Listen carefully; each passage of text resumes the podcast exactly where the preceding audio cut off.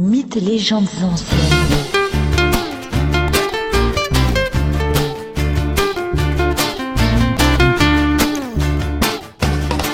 Chant 1 de l'Iliade. Agamemnon, le roi de la puissante cité de Mycène, est le chef des Achéens, c'est-à-dire de la grande coalition des Grecs en guerre contre les Troyens. Priam est le roi de Troie. Il est aussi le père de Paris et d'Hector. Paris est celui qui a enlevé Hélène, la femme du roi de Sparte, Mélénas. Et c'est cet enlèvement qui a déclenché il y a neuf ans déjà la guerre de Troie. Agamemnon a pris pour prisonnière la fille d'un prêtre troyen d'Apollon. Lorsque le prêtre s'adresse à Agamemnon pour racheter sa fille captive, de nombreux Grecs écoutent. Le prêtre supplie Agamemnon. Il est prêt à payer le prix de l'affranchissement. Il rappelle aussi au roi qu'il doit se conduire bien par respect pour Apollon. Les Grecs présents entendent la supplique du Troyen et se disent que celui-ci a bien raison. Il serait sage de rendre la fille au prêtre d'Apollon. Mais voilà qu'Agamemnon entre dans une terrible colère et chasse l'homme par ses paroles brutales. Prends garde, vieillard, je n'affranchirai pas ta fille. La vieillesse l'atteindra en ma demeure, loin de sa patrie, tissant la toile et partageant mon lit. Mais va, ne m'irrite point, afin de t'en retourner sauf. Le prêtre tremble de peur devant la colère du roi, il obéit. Il quitte l'assemblée des Grecs et rentre vers Troie en longeant le rivage. Une fois éloigné, il s'adresse à Apollon en ces mots. Entends-moi, porteur de l'arc d'argent, si jamais j'ai orné ton beau temple, si jamais j'ai brûlé pour toi les cuisses grasses des taureaux et des chèvres, exauce mon vœu, que les Grecs expient mes larmes sous tes flèches. Apollon entend la parole de son prêtre sacrificateur, et sans plus attendre, il descend de l'Olympe armé de son arc et de son carquois. Se tenant face à l'armée grecque, voilà le Dieu qui tire sur eux des flèches apportant la maladie dans leur rang. De nombreux hommes meurent. Ce malheur dure plusieurs jours, neuf jours exactement. C'est alors que le devin Calcas se lève parmi les Grecs assemblés autour d'Achille. Tous cherchent à arrêter la colère divine. Calcas dit qu'il connaît les raisons du mal, mais qu'il demande d'abord à Achille si celui-ci le protège car ces révélations vont lui attirer la colère d'Agamemnon. Achille rassure le devin. Celui-ci révèle alors la vérité à tous. Apollon venge l'humiliation subie par son prêtre et exige le retour de la fille du sacrificateur auprès de son père. Agamemnon comprend qu'il doit libérer la prisonnière. Mais aussitôt il exige d'avoir en échange une autre prisonnière. S'adressant à Achille, il lui dit moi-même j'irai sous ta tente, et j'enlèverai Briséis, qui fut ton partage, afin que tu comprennes que je suis plus puissant que toi. Achille décide de cesser le combat aux côtés de l'armée grecque avec ses soldats, après que la belle Briséis ait été livrée à Agamemnon. Humilié par cette décision inique du roi de Mycène, Achille demande à sa mère, la nymphe Thétis, de plaider la cause des Troyens auprès de Zeus.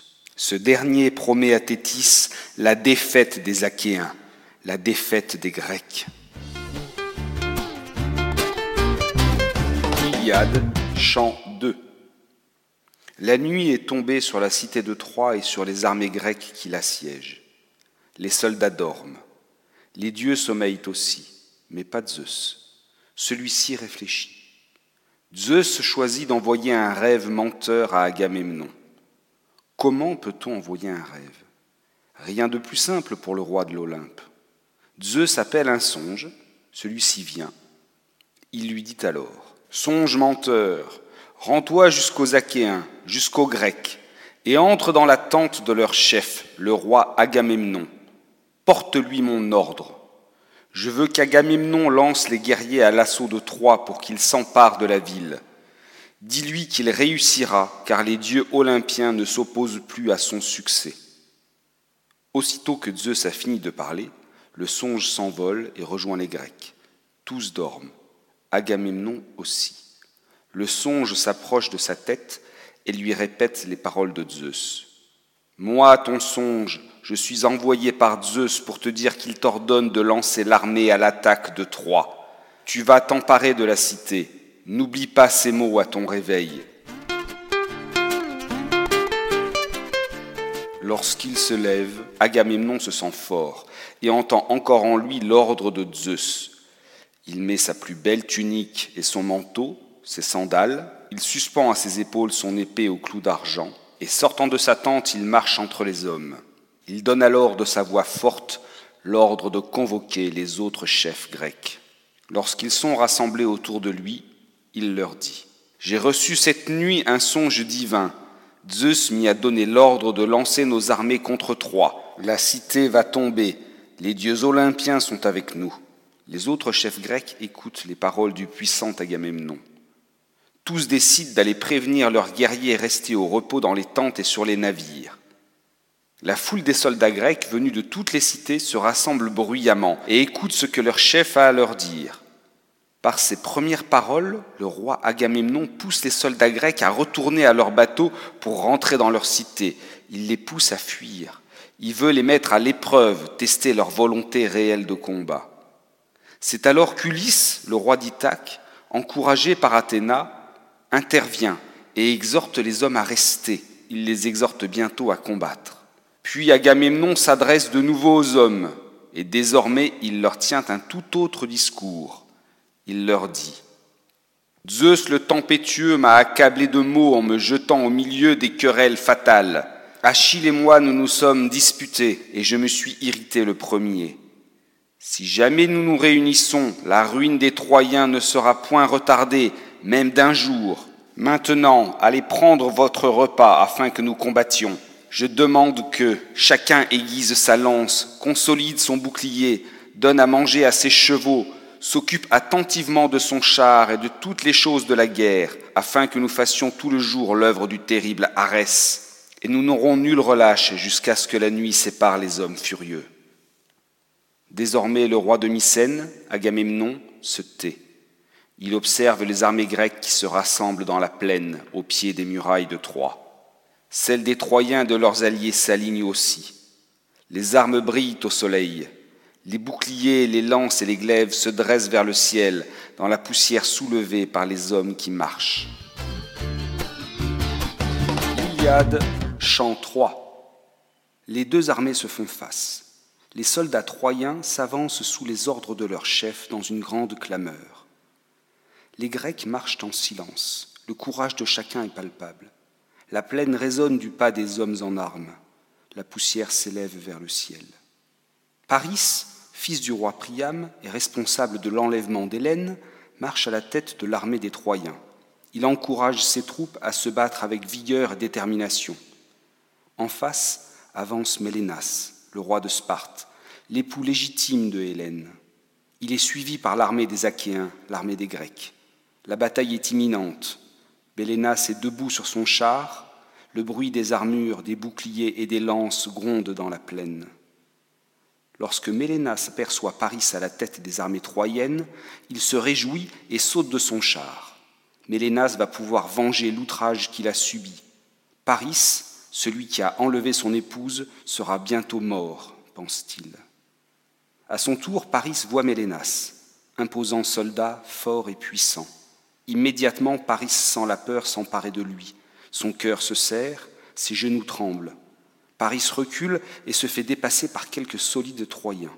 Hector, autre fils du roi de Troie, voit son frère saisi de peur. Il s'adresse alors à lui avec mépris et lui dit Tu n'as que ta beauté pour plaire aux dieux. Les Grecs croyaient que tu allais les combattre avec courage, et voilà qu'ils rient de ta faiblesse. Pourquoi, alors que tu es un lâche, tu as traversé la mer avec nos meilleurs soldats pour enlever la belle jeune femme du roi d'un peuple belliqueux? Tu vas découvrir aujourd'hui la puissance du roi de Sparte. Ni les cadeaux d'Aphrodite, ni ta beauté, ni ta chevelure ne vont te protéger. Ce soir, tu seras traîné dans la poussière. Paris répond alors à son frère. Hector, tu as raison de me réprimander comme tu le fais, toi qui es si courageux, mais tu n'as pas le droit de reprocher à Aphrodite de m'avoir aidé. Les dieux font ce qu'ils veulent. J'ai entendu ta colère. Demande donc aux soldats troyens de reculer. Je vais combattre Mélénas seul à seul pour éviter d'inutiles massacres. Le vainqueur de ce combat disposera d'Hélène. Heureux d'entendre son frère reprendre courage, Hector arrête les soldats troyens. De son côté, Agamemnon ordonne aux soldats grecs de ne plus lancer de flèches de javelots vers les Troyens en criant Arrêtez-vous, Hector veut parler. Les soldats cessent l'attaque et tous se taisent. Dans l'étonnant silence qui envahit la plaine, Hector parle et dit Écoutez, Troyens et Achéens, Paris, qui a causé la guerre qui nous oppose, veut combattre seul contre Mélénas. Hélène sera celui qui l'emporte. De nombreuses vies seront ainsi épargnées. Mélénas, le roi de Sparte, entend la proposition et l'approuve en ces termes. Soldats des deux armées, vous avez souffert depuis neuf ans par la faute de Paris. Nous allons aujourd'hui achever cette guerre par notre duel. À la mort de Paris ou de moi-même, les soldats pourront rentrer dans leur demeure et retrouver leur famille. Nous allons faire la promesse de respecter l'issue du combat. Apportez des animaux pour faire le sacrifice aux dieux. Le serment nous liera au regard de Zeus. Mais je n'ai aucune confiance en Paris. Je veux que ce soit Priam, son père, qui vienne prêter serment. Les soldats des deux armées se réjouissent. Comme convenu dans de pareils cas, ils déposent au sol leurs armes et leurs boucliers en signe de paix. Les deux armées sont proches. Hector envoie des hommes chercher deux agneaux pour le sacrifice, ainsi que son père, le roi Priam, pour le serment. Agamemnon envoie lui aussi un homme pour aller chercher au navire un animal pour le sacrifice. Pendant ce temps, Iris, la messagère de la déesse Héra, vient voir Hélène qui est en train de tisser. Iris dit à Hélène Viens, chère Hélène, Viens voir le spectacle admirable des Troyens et des Achéens. Ils combattaient tantôt dans la plaine, plein de fureur. Les voici maintenant assis en silence, appuyés sur leurs boucliers, et la guerre a cessé. Les pics se sont enfoncés en terre. Paris et Mélénas combattront pour toi, et tu seras l'épouse bien-aimée du vainqueur. Hélène rejoint alors le champ de bataille et s'assoit aux côtés du roi Priam. Le temps du sacrifice et des serments est venu. Entre les deux armées, les bêtes ont été conduites. Dans un vase, on verse du vin et de l'eau, puis les serviteurs lavent les mains des rois. Agamemnon s'approche et tire de sa ceinture un large couteau. Il empoigne les agneaux à qui il coupe les poils de la tête. Ces poils sont distribués aux princes grecs et troyens installés autour des deux rois. Agamemnon prononce alors le serment. Zeus, toi qui vois tout et entends tout, toi qui punis les parjures, sois témoin de nos serments. Si le beau Paris tue Mélénas, il gardera Hélène et ses richesses. Mais si Mélénas tue Paris, Hélène retournera à Sparte avec ses richesses. Aussitôt les paroles prononcées, Agamemnon tranche la gorge des agneaux et les jette à terre. Puis les rois et princes assemblés plongent leur coupe dans le vase empli de vin, et là ils le répandent au sol en disant ces mots. Zeus, très glorieux et très grand, que la cervelle de celui qui violera le premier ce serment soit répandue sur la terre comme ce vin, et que leurs femmes soient outragées par autrui. Les hommes s'écartent, les animaux sacrifiés sont enlevés des lieux, Hector et Ulysse délimitent l'endroit où va se dérouler le combat. Paris et Mélénas s'équipent de leurs plus belles armes de leurs plus puissants et majestueux boucliers. Le sort permet à Paris de lancer sa lance le premier. La foule des soldats est silencieuse. La peur se lit sur les visages. Tous prient les dieux pour que leurs champions obtiennent leur faveur.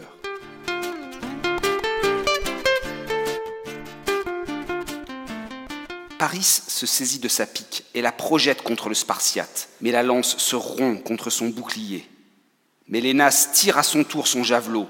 Le bouclier du Troyen éclate, mais l'arme ne blesse pas Paris qui parvint à l'esquiver. C'est alors que Mélénas se saisit de son épée et frappe son adversaire à la tête. Mais l'arme se brise sur le casque de Paris. Mélénas regarde vers le ciel et implore l'aide de Zeus. Puis se reprenant, il se jette sur le Troyen et saisit Paris par le casque. Il tire son adversaire au sol et le traîne dans la poussière jusqu'au grec. La lanière de cuir retenant le casque à la tête de Paris rompt. Mélénas lance alors le casque au milieu de ses hommes, puis se retourne pour tuer Paris, laissé là, humilié et sali de poussière. Aphrodite, la protectrice de Paris, intervient et emporte Paris pour le déposer dans son lit. Puis la déesse appelle Hélène à rejoindre Paris. Pendant ce temps, Mélénas, fou de colère, cherche Paris dans la foule des Troyens.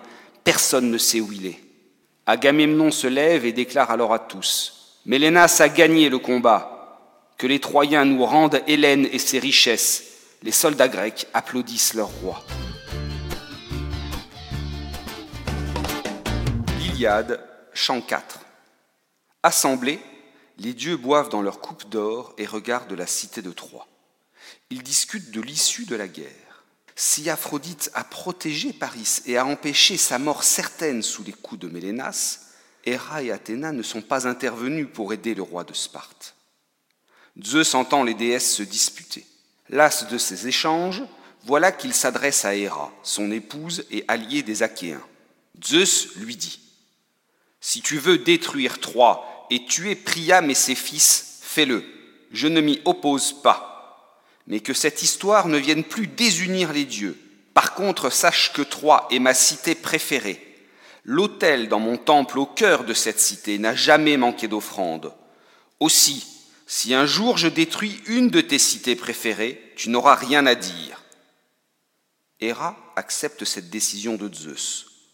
Aussi, elle peut désormais détruire la cité de Troie. Pour ce faire, elle demande à Zeus d'envoyer Athéna au milieu des Troyens afin de pousser ceux-ci à attaquer les Grecs et à rompre du même coup leur serment. Serment de respecter l'issue du combat entre Mélénas et Paris. Serment fait face aux dieux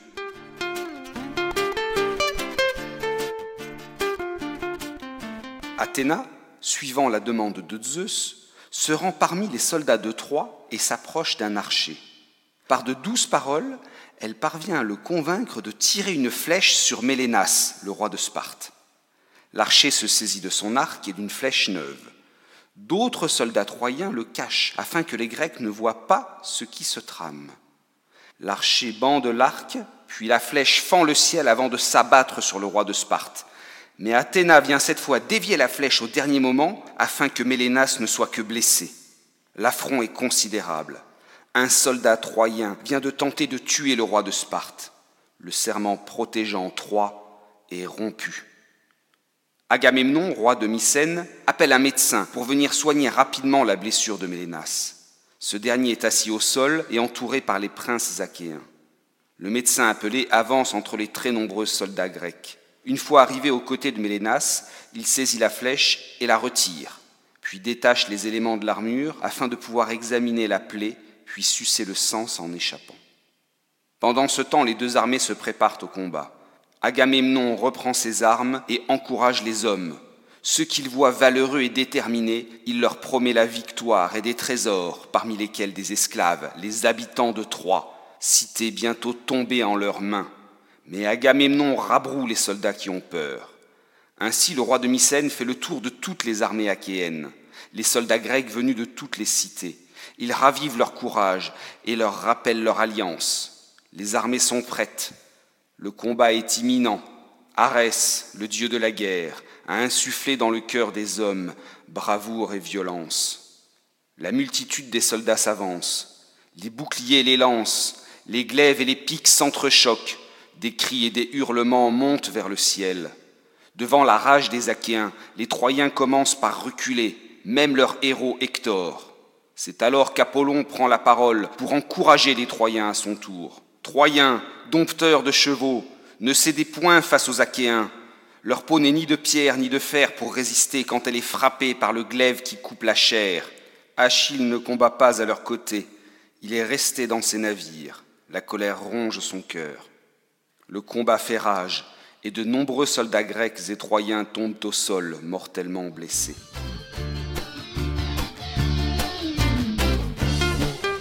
Chant 5 La déesse Athéna, protectrice des Grecs, décide de s'engager dans le combat en donnant aux Grecs Diomède les pouvoirs lui permettant de battre les guerriers troyens. Athéna fait jaillir un feu puissant du casque de Diomède et de son bouclier. La déesse pousse alors le grec à rejoindre la mêlée où les hommes se battent avec acharnement. À peine engagé au milieu des combattants, Diomède aperçoit un char troyen tiré par des chevaux. Deux frères le conduisent. Le premier des deux frères lance de toutes ses forces sa pique sur Diomède. Mais la pointe effleure à peine le grec qui lance alors la sienne. Celle-ci se plante au milieu du torse du Troyen qui s'écroule mort. Le second frère troyen, effrayé, abandonne son char et s'enfuit au milieu des siens. C'est alors qu'Héphaïstos, dieu de la forge et mari d'Aphrodite, lui permet de se dissimuler derrière une nuée noire, une sorte de nuage lui évitant la mort. Les Grecs saisissent le char et les chevaux. Ils les conduisent jusqu'à leur navire en trophée. La bataille fait rage, de nombreux hommes meurent, le bruit des armes, des animaux et les cris des hommes résonnent dans la plaine au pied des murailles de Troie. Plusieurs dieux sont là, présents, aux côtés des soldats. Ils combattent eux aussi. Athéna, Arès ou Apollon. Un nuage magique les dissimule aux hommes.